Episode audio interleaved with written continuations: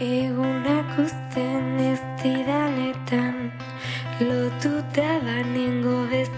Plateruena de Durango inicia una nueva andadura. El nuevo proyecto tiene nuevo nombre. Plateruena Cultura Terpea tendrá una dirección colegiada y echará a andar este viernes, el viernes día 3, un acto de puesta de largo al que han llamado Pistu Argiak. Juan Ramón Martiarena.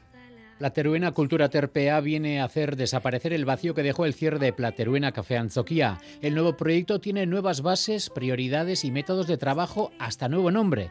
Al pasar de Café Anzoquía a Cultura Terpea, el ámbito hostelero pasa a un segundo plano y la cultura es la principal prioridad.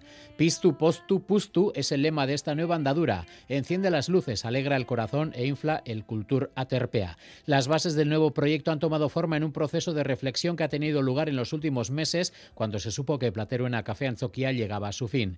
Las principales bases son ayudar a euskaldunizar Durango, ofrecer refugio a entidades y agentes culturales de la localidad y que sea un lugar referencial de los creadores de la cultura vasca. Maider Larrañaga es la coordinadora de Plateruena Cultura Terpea.